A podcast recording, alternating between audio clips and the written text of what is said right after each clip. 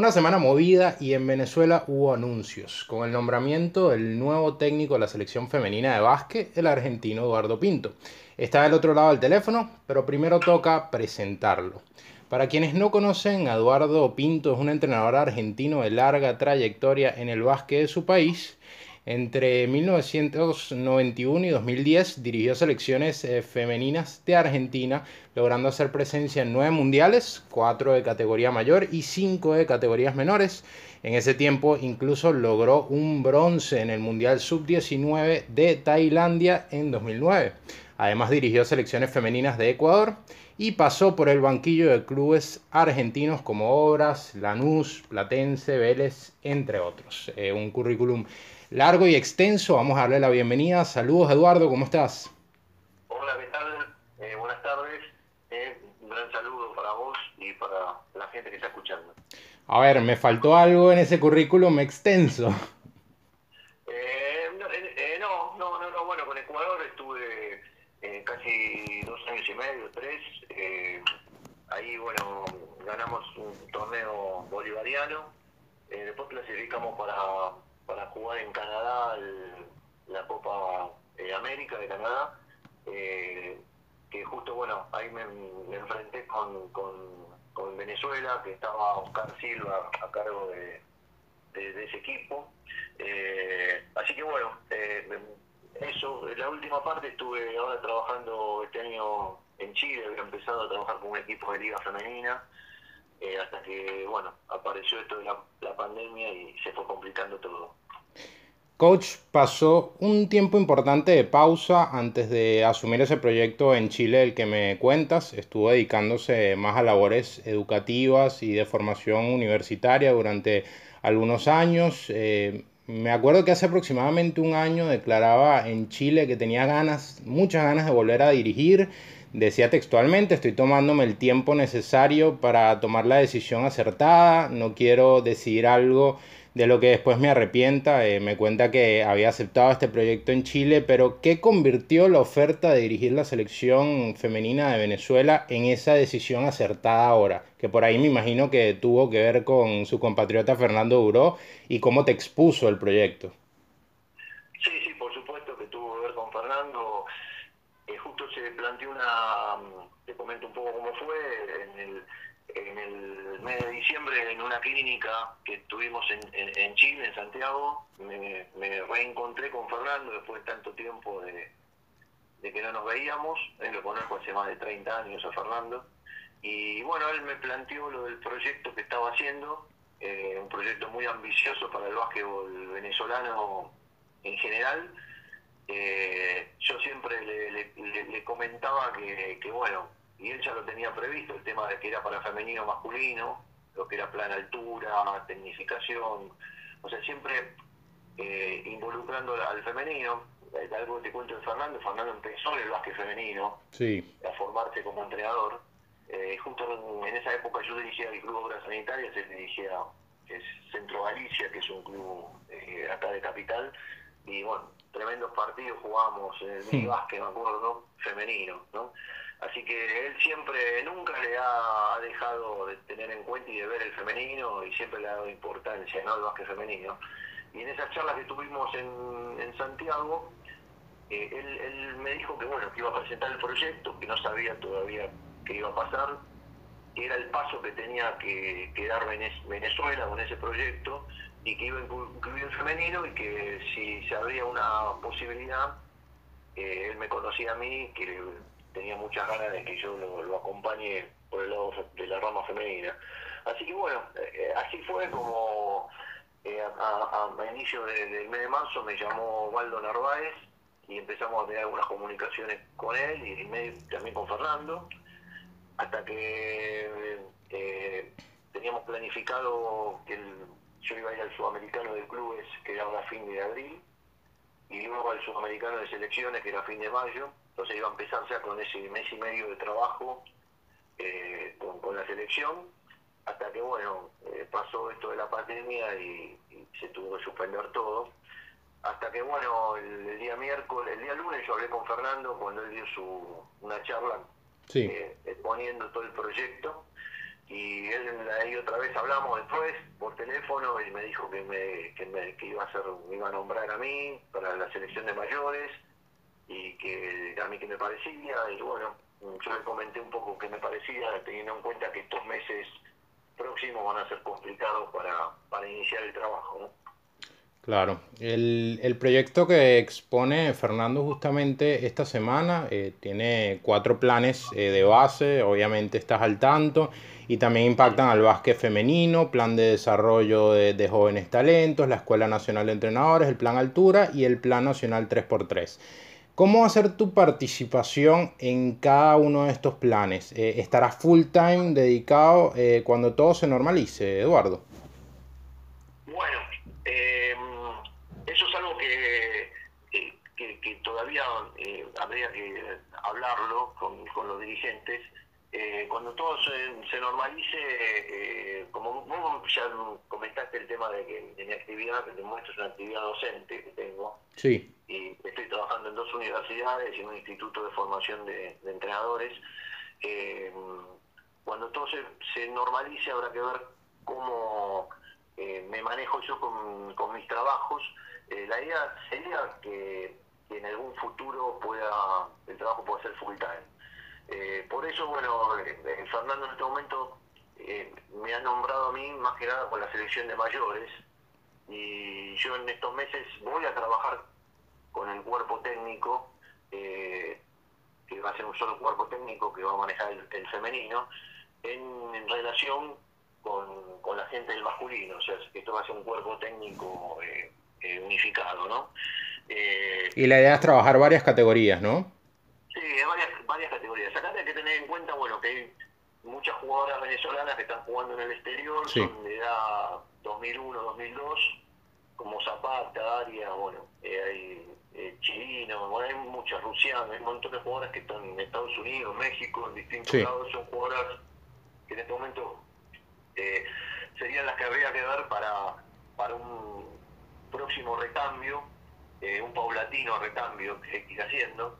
Y un poco lo que yo le planteé a Fernando es que, que no dejemos pasar este año, por supuesto no depende de nosotros, depende de, de la pandemia, pero que no dejemos pasar este año en, hacer por ahí un mes de trabajo eh, con este grupo de jugadoras, no sé, 18 a 22 años, que mm, el próximo año eh, es fundamental ir sumándolas al equipo nacional de mayores y, que empiecen a tener un espacio ahí. Eh, hay jugadoras que eh, ya tienen una, una, edad importante, que no soy yo el que va a decidir si están o no están, por supuesto habrá que hablar con ellas. Ellas han dado un montón para la selección y yo tengo un gran respeto hacia ellas y, y hay que agradecerles el trabajo de todos estos años porque han puesto a la selección de Venezuela con muchas dificultades, como, como tuvieron, pero siempre lo han puesto en un lugar importante, eh, como Ibanei, eh, eh, Josimar Corrales, bueno, eh, eh, Daniela Wallen, que es una jugadora joven, creo que todavía tiene trayecto en la selección. Sí, Roseli Silva también. Exacto, bueno, Silva lo mismo, que está en España. Sí.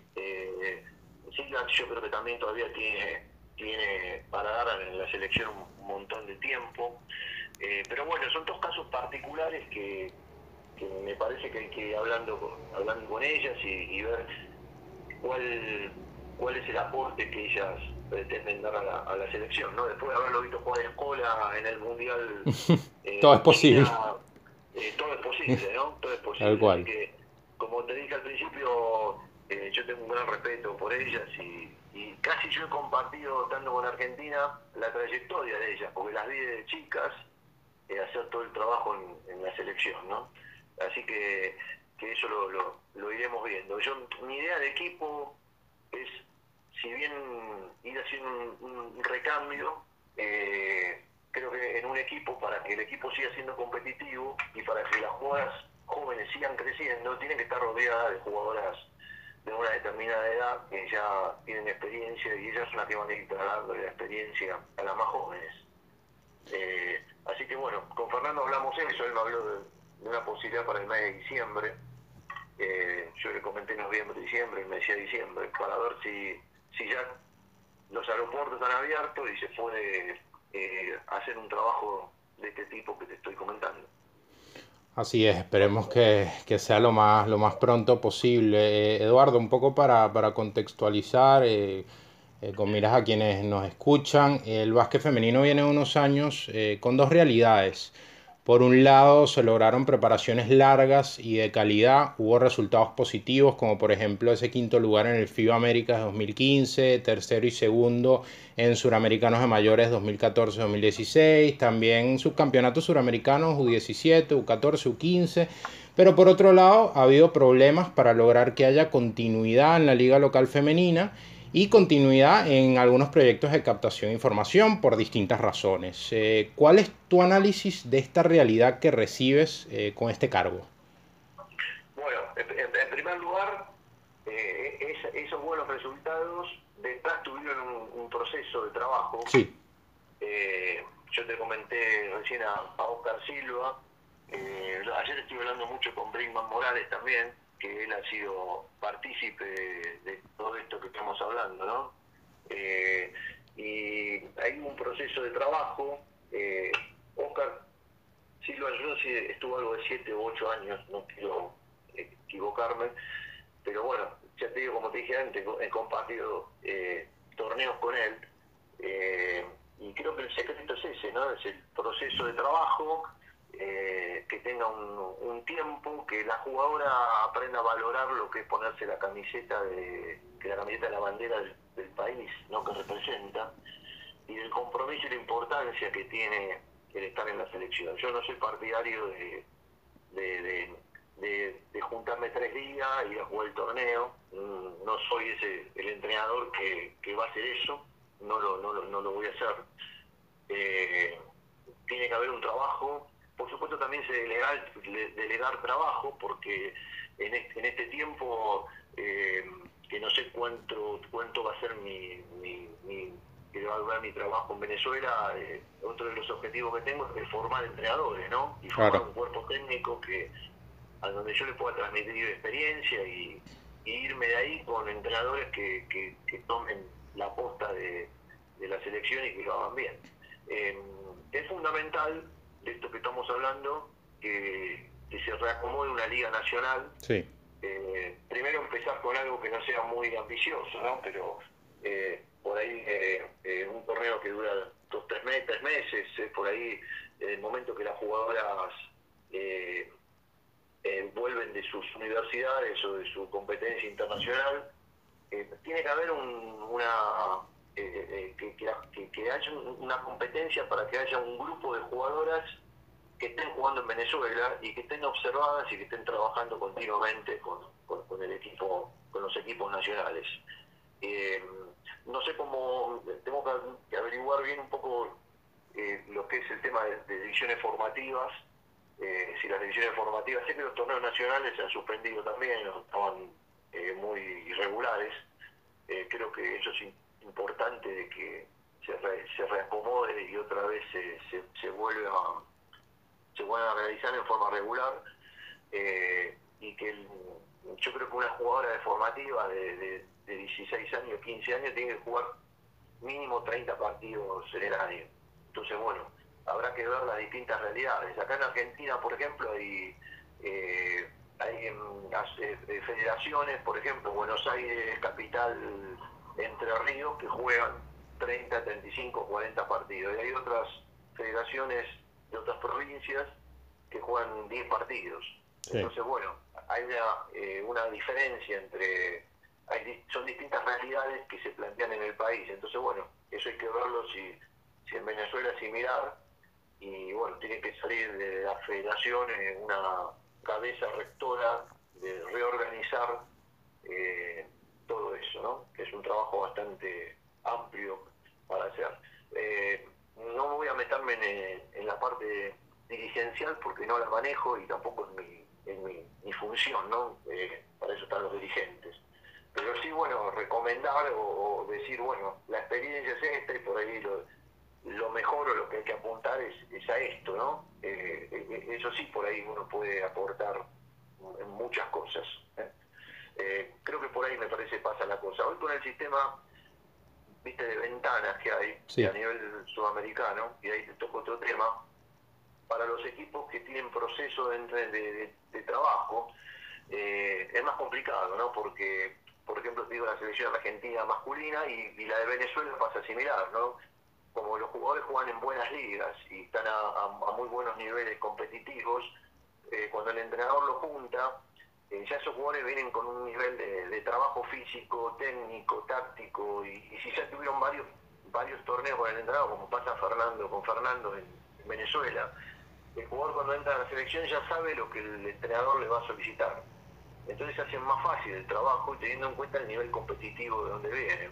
Claro. Eh, por ahí en el femenino eso no se da, salvo, salvo, no si hablamos en Estados Unidos, España y no, equipos Canadá. Canadá tiene casi todo el equipo jugando en buenas ligas de distintos lugares del mundo. Sí, son otras realidades totalmente distintas. Exactamente, son otras realidades. Entonces nosotros, eh, los que como, no, comienzan los pobres, ¿no? Argentina y Venezuela, nuestros países, lamentablemente, tienen que juntar a la jugadora eh, cuatro o cinco una semana antes, cuando hay una posibilidad de estas ventanas, y en esos días no, vos no armás un equipo entonces, tiene que haber un trabajo previo que se venga haciendo y, ver en qué momentos del año eh, uno puede contar con la jugadora. Por eso a veces el trabajo full time, eh, a lo que se refiere a, lo que es la parte de mayores, mm, no tiene mucho sentido, porque si, si nosotros hacemos una lista de jugadoras, eh, hoy vamos a dar cuenta que todas las jugadoras están jugando en el exterior, ¿no? Claro. entonces, sí tienen que tener eh, tienen que estar monitoreadas, tienen que tener un trabajo físico que, que, le llegue desde la selección, desde la, selección del, PF de la selección, eso sí, y ellas tienen que saber que tienen que tener un compromiso cuando lleguen a su a su trabajo de selección, a su concentración con la selección, eh, tienen que llegar con determinados niveles eh, físicos básicos para poder encarar el entrenamiento si las chicas llegan de cero y no, no tienen trabajo físico o en la realidad de donde están no trabajan físico, porque acá en Argentina pasa que tenemos varios jugadores en el exterior, pero la mayoría o la gran mayoría está jugando en la Liga B o C de España eh, o, en, Italia en el tercer nivel. Y hay una liga estable acá. También. Acá hay una, hay una liga. Eh, eh, nosotros tenemos, bueno, acá en Buenos Aires, yo no sé que seguramente que vos lo, lo manejás. En Buenos Aires es un torneo que es bastante fuerte que se juega durante todo el año, ¿no? Dura eh, casi nueve meses. y hay una liga que tiene dos, tres meses, que tiene muchas dificultades, pero que, bueno, está ya oficializada, ¿no? Que todos los años, que ahora se suspendió, ¿no? Por esto de la pandemia. Pero ya está oficializado. Entonces me parece que esos son los modelos que hay que ir eh, tratando de, buscar eh, y ver si se adaptan a la realidad de, Venezuela. Eh, yo creo que, la competencia interna es fundamental, es fundamental. Y, y por ahí no hacer cosas que sean muy muy elevadas o con, mucha idea de pre-americanas o hacerlo con, con extranjeras, porque sabemos que eh, el tema económico, los clubes a veces les cuesta mucho eso y, no es fácil para, para ninguna economía de ninguno de nuestros países, pero eh, sí que hay una competencia y que, las nacionales puedan mostrarse y tengan siempre un parámetro para ir mejorando. Eh, profe, en un punto eh, bastante interesante porque precisamente eh, el básquet internacional está, está como transitando un puente a, todo este, este nuevo formato de competencia. Hablaba del, del, tema del masculino, como se estaba manejando con las ventanas. Ese mismo sistema exacto no se podía aplicar al femenino, pero se trató de aumentar la actividad. Ahora va a haber un preclasificatorio, después un clasificatorio rumbo al mundial su opinión acerca, acerca de este cambio. Obviamente eh, por fuera uno dice, bueno, más actividad, pero por otro lado eh, dices, wow, ¿cómo, ¿cómo hago si tengo a las jugadoras inactivas eh, para que puedan ser competitivas? es un reto grandísimo para, para, los países que están de este lado del mundo. Por supuesto, y te sumo una más, ¿no? hay una información de FIBA que se bajó la cantidad de, de equipos en el Mundial Femenino de 16 a 12 eh, cuando, el, cuando el masculino se jugó con 32 equipos. Te digo que hasta, es una determinación incomprensible y que orilla en el machismo, ¿no? Porque realmente cuando nos, nos enteramos de esto, me parece una, una barbaridad, es armar más elite, ¿entendés? Y, y que los equipos que lleguen eh, eh, sean realmente los de los 8 o 9 de Europa que son determinantes, Estados Unidos, Canadá y bueno, y Australia, y van a ser casi siempre los mismos equipos. Para meterse en esa elite es muy complicado, va a ser muy difícil, eh, y siempre eh, va a haber un, un básquetbol eh, femenino que de segunda, ¿no? Que, no va a poder acceder. Nosotros, yo disputé con las selecciones argentinas cuatro, cuatro mundiales de mayores seguidos. y bueno, cuando nosotros clasificábamos eran 16 los equipos del mundial. Entonces a veces nos favorecía que Estados Unidos, ser el campeón mundial o el campeón olímpico, no ocupaba plaza. Entonces siempre estar entre las cuatro plazas, y, te digo que los primeros años era muy difícil porque eh, Cuba tenía un gran nivel, Canadá siempre tuvo un gran nivel, eh, Brasil era mucho más que lo, que es el Brasil que nosotros conocemos ahora, que está bastante devaluado, eh, y era muy, muy complicado clasificarse, pero eran 16 equipos, entonces tenías una chance. Yo creo que para que el básquetbol femenino crece, crezca, digo, eh, tenga un crecimiento, FIBA lo que tendría que haber hecho es agrandar el número de participantes, eh, porque así abre el juego y hace que más equipos tengan tengan posibilidad y vean un nivel mundial, ¿no? Eh, la competencia es fundamental porque es lo que lo que te marca, ¿no? Yo siempre digo que la competencia eh, es una de esas patas de la mesa que, produce el crecimiento, porque es lo que, lo que le dice al jugador, eh, bueno, yo en mi liga tiro de tres con comodidad porque la defensa no llega nunca, pero cuando voy a jugar a Europa, la defensa llega, porque las jugadoras son más altas y son más rápidas y llegan, entonces ya el, tiempo del tiro de tres cambió y ahí me cuesta más invocar que, que, en, mis ligas, ¿no? O, lo que es a nivel de Sudamérica. Te pongo un ejemplo, ¿no? En general. Claro pero eso es la competencia, o sea, competir contra, contra los mejores. Eh, nosotros cuando fuimos medalla de bronce en Tailandia, yo tuve una gira de casi un mes y pico eh, afuera. Eh, estuvimos en Francia como 40 días, 30 días jugando dos torneos, después estuvimos en España y parecía que no, pero cada partido que nosotros jugamos contra esos equipos, con Francia, España, Rusia, me acuerdo que jugamos, República Checa, eh, se iban viendo mejoras paulatinas en el equipo, o sea, mejoramos la velocidad, eh, nos, adaptamos a la defensa, se nos iban, digamos, teníamos más confianza en nuestro juego. Y eso es fundamental si uno piensa en, un crecimiento de, del básquetbol femenino, ¿no? Creo que es clave. Em, la verdad, bueno, que, que, es un tema, es un tema largo, sí, fue una, fue una decisión extraña y siempre, bueno, siempre, siempre está el tema de, de, tratar de que, de que no se le salga de las manos el, el, producto, el nivel del producto, pero en algún momento también el básquet masculino tuvo que sacrificar eh, con, con, la inclusión de los jugadores NBA y, y vieron todos estos partidos eh, con, con diferencias amplias y bueno, año tras año se fue digamos, achicando un poco la distancia y ya vemos un básquet masculino más globalizado, requiere, requiere de, mucha, de muchas cosas, ¿no? Em, volviendo al tema eh, específicamente de, de, Venezuela, eh, donde claramente es un país que no escapa a la realidad de muchas naciones suramericanas eh, respecto a los recursos económicos, eh, coach, ¿qué garantías eh, te dieron con respecto a, poder eh, trabajar con la mayor cantidad de herramientas posibles y, seguir apuntando a concentraciones importantes y a esa captación y, desarrollo de talento que, bueno, suele ser tan, tan vital en, los procesos? no, no, no. realmente de, ese tema, lo, que, lo poco que he hablado, lo he hablado con Fernando. Bien. Y, y sí él al incluir eh, el, femenino dentro de todos los trabajos de, reclutamiento y operativo altura y, 3x3, eh, eh, el, femenino pasa a, tener la misma valoración que el básquetbol masculino, así que desde la dirigencia se ha aprobado ese trabajo ¿no?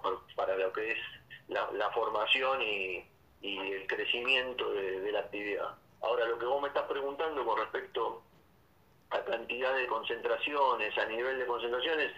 Sé que, bueno, se está trabajando con un centro de alto rendimiento, sí. que no, no recuerdo el nombre en este momento. El, el poliedrito, para reinaugurarlo, sí. Sí. Lo están, incluso Fernando, lo que me dijo a mí, de, que yo te comenté antes, del mes de diciembre, él me decía que ya en diciembre va a estar funcionando y que lo que se puede trabajar, lo que es toda concentración se puede, se puede realizar ahí, eso va a ser una gran comodidad. Eh, lo, lo, demás de lo que son recursos económicos para las concentraciones o para giras o, para toda esa actividad, no, no he hablado nada porque al haberse suspendido todo esto y no haber una fecha segura de, competencia, eh, no, no, no, no he abordado ese tema, me parece que es un tema que por ahí eh, hay, que, hay que esperar de decir, bueno, esta es la competencia que vamos a enfrentar y de ahí en más empezar a, ver eh, esas pautas, ¿no? Me imagino que con todo este movimiento que, está haciendo la federación y el básquet venezolano, que es en pos de, que la actividad tenga un crecimiento, eh, o sea, que están haciendo lo que, lo, que hay que hacer, eh, se, se, está contemplando que, esto implica un, esfuerzo de, lo que es el Estado hacia, hacia el básquetbol, ¿no? Y, creo que, que estará contemplado esto que me estás diciendo. Eh, ahora hablemos, bueno, de estas primeras semanas que obviamente son complicadísimas, como decía coach, por, por el aislamiento, por eh, tener las fronteras de, la mayoría de los países eh, clausuradas, poco movimiento, no hay ligas, pero de seguro, bueno, al menos el, el, el, trabajo a la distancia no para. recordaba usted que hay mucho talento regado por por el mundo. Menciona algunos casos, Roseli Silva en España, Daniela Wallen en Islandia, Luisani Zapata y Jaineris, eh, eh Arias en México, de Betancourt, Jorgelis Álvarez y Manuela Virgues en Estados Unidos, entre otras. Eh, cuéntenos cómo eh, va a manejar ese canal de comunicación con ellas en esta etapa inicial. ¿Planea entablar ya conversaciones o ya han entablado conversaciones con algunas de ellas? Eh, para, bueno, establecer ese canal de comunicación y como usted decía, eh, ver si, si con, con, cierta frecuencia se van enviando eh, planes de trabajo, consejos y, bueno, siempre está la mano del entrenador ahí.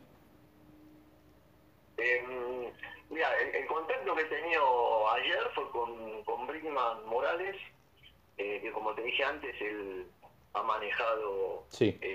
al, te diría casi al 100% de estas, de estas eh, nenas, que, chicas que me estás comentando vos, eh, en estas edades.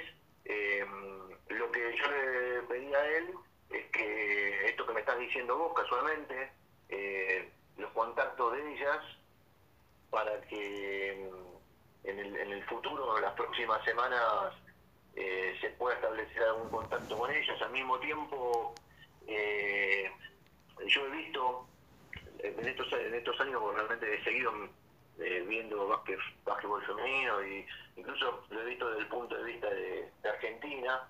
Eh, eh, entonces, por ejemplo, muchas de estas chicas fueron finalistas en, los torneos sudamericanos con, Argentina.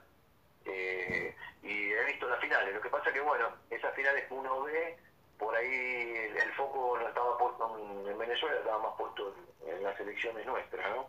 Eh, ahora voy a hacer en este tiempo que, que tengo acá de, cuarentena, aprovechar para, para tratar de rever esos partidos y ir teniendo ya una noción eh, de, esas chicas, a pesar que esos partidos porque ya pasaron hace tres años y ha, habido una evolución. Eh, ese trabajo es un trabajo que me lo voy a encomendar ahora para los próximos los próximos días. y bueno, y con Brinkman eh, ya te digo, hemos tratado de, de hacer, eh, de, hablar un poco de ellas y yo le he preguntado el tema de, los niveles de trabajo que han tenido en los, torneos esos, cómo habían trabajado, e, eso fue una charla que tuvimos. Em, he hablado con Ibanei eh, a través de, Facebook en un momento, preguntándole cómo estaba, pero bueno, no, no creo que fue una, fecha, no sé si fue de cumpleaños de ella o algo así. Eh, y, con ella, bueno, he charlado también cuando ha estado jugando acá en Quinza, en, Argentina. Sí. Eh, eh, no, no, no, no he hablado con ella ahora de esta función que estamos, que estamos eh, hablando, que fue ayer, ¿no? Cuando se, definió esto. Así que mm, es algo que me queda pendiente y que sí lo voy a ir haciendo en estos días o en el transcurso de, este tiempo que tengo acá, para ir sabiendo un poco de boca de, de ellas, eh, cómo, cuáles son las necesidades que ven en el trabajo, que han visto en estos últimos tiempos y seguramente va a ser muy aleccionador lo que ellas me van a comentar. El profe Fernando Duró comentaba que, que por ejemplo, para, para el caso de, del masculino tenían como una primera etapa de, de, quizás eh, establecer un contacto personalizado directamente con, con, los chicos que están en sistemas académicos de, de Estados Unidos. Eh, ¿Podría ser viable también ese, ese contacto personalizado? Obviamente cuando se normalice la situación de, por ejemplo, e, esa visita personalizada, sobre todo a las chicas que están en, procesos eh, académicos, no tanto, no tanto las que están en, en proceso ya profesional. Sí, sí, por supuesto, por supuesto que, sería eh, eh, muy importante poder observarlas a ellas en, en, el lugar donde están cursando y están estudiando. yo creo que hoy con, con, la tecnología también eso se puede abordar eh, eh, en forma eh, remota, claro.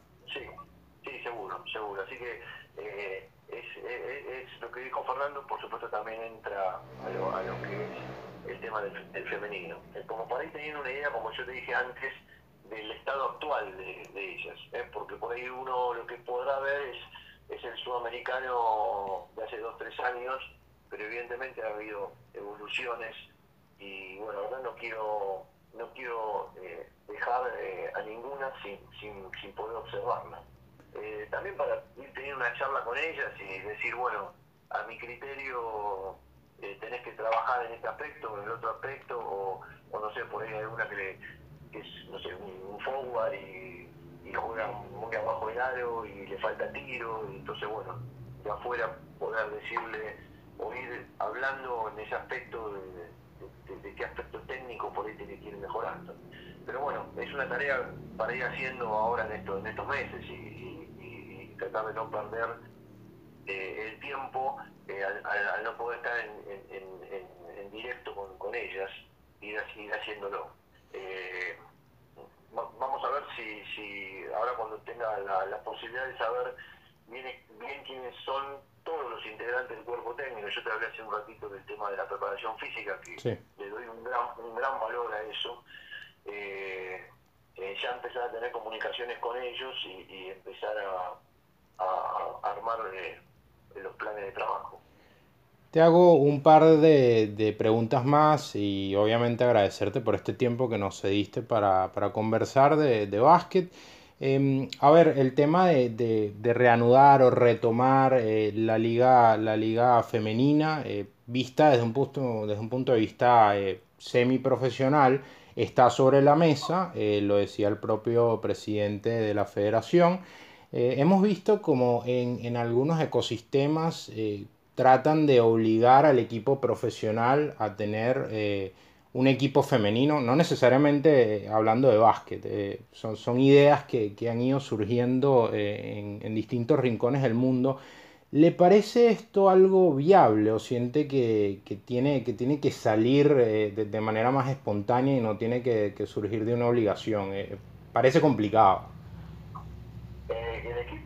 Eh, profesional masculino tengo obligación de tener un equipo femenino. Sí. A, a eso te referís. Sí. Sí, sí, acá se ha hablado eso en Argentina, a través de la, de la Asociación de Clubes en un momento se habló y, y nuestra liga, fíjate que en el último tiempo uno de los equipos que fue protagonista fue Quinza, ¿no? Que, que, que tiene su simil en, en, el masculino y tiene muchos recursos económicos también para, para armar eh, un equipo femenino. Eh, no lo, eso no, no lo veo mal, no lo veo mal, eh, habría que ver un poco eh, cómo es la, la idiosincrasia de, los equipos masculinos. Y, si acá, por ejemplo, eh, hay equipos masculinos que, que, nunca en la vida han trabajado con, con, con la parte femenina. No sé si, si, si en Venezuela eh, pasa lo mismo, ahí ya tendría que tener yo conocimiento de la liga la liga masculina venezolana. sí, en, no, quiero hablar de algo que lo, he leído, pero no lo, no lo tengo muy, muy claro. Pero bueno, esa podría ser una regla eh, que parta de la, de la federación y, y, y, se le dé un tiempo a los equipos como para poder ir estructurando un equipo femenino. A mí me parece que en una primera instancia eh, no, no tiene que haber ni ascenso ni descenso, eh, tiene que participar, eh, el que quiera tener el equipo femenino lo tiene que armar, hay, que, hay, que hablar con, con las distintas, los, distintos sectores o regiones del país y, sí tratar de que cada región del país tenga su representante del, femenino y bueno y ver desde la federación qué facilidades se le pueden dar a, a esos equipos ¿no? que a veces hay hay eh, regiones que es muy complicado eh, eh, por, lo, por, lo, económico los traslados o, mantener durante tres meses o, más tiempo un cuerpo técnico y un, equipo completo. Entonces, todo eso son, son elementos que forman parte de un diagnóstico que hay que tratar de, evaluar y ver de qué manera se puede eh, ir sumando la mayor cantidad de equipos en un inicio. Eh, creo que por ahí pasa la, la cosa, ¿no? una evaluación que hay que hacer y, ver de dónde se puede ayudar si si si si hay si esos lugares tienen acá por ejemplo sea que, que hay lugares que te ayuda la gobernación o, lo que es eh, la alcaldía ¿no? entonces ver cada lugar me parece que tiene una, especificación distinta, ¿no? Sí, en su momento em, algunos equipos de la Liga Profesional de Baloncesto eh, eh, incursionaron y aportaron en, en, esa liga eh, femenina, bueno, al igual que, que, acá se ve con, con algunos clubes, pero bueno, después surgió el problema de, de la continuidad de de, ese proyecto. Eh, ya para finalizar, eh, Eduardo, tuviste un aporte importantísimo, eh, vital en el desarrollo del básquet femenino en tu país, Argentina. Hoy viendo los resultados del básquet femenino, ¿estás satisfecho con todo lo que se hizo después de tu desvinculación con las selecciones femeninas?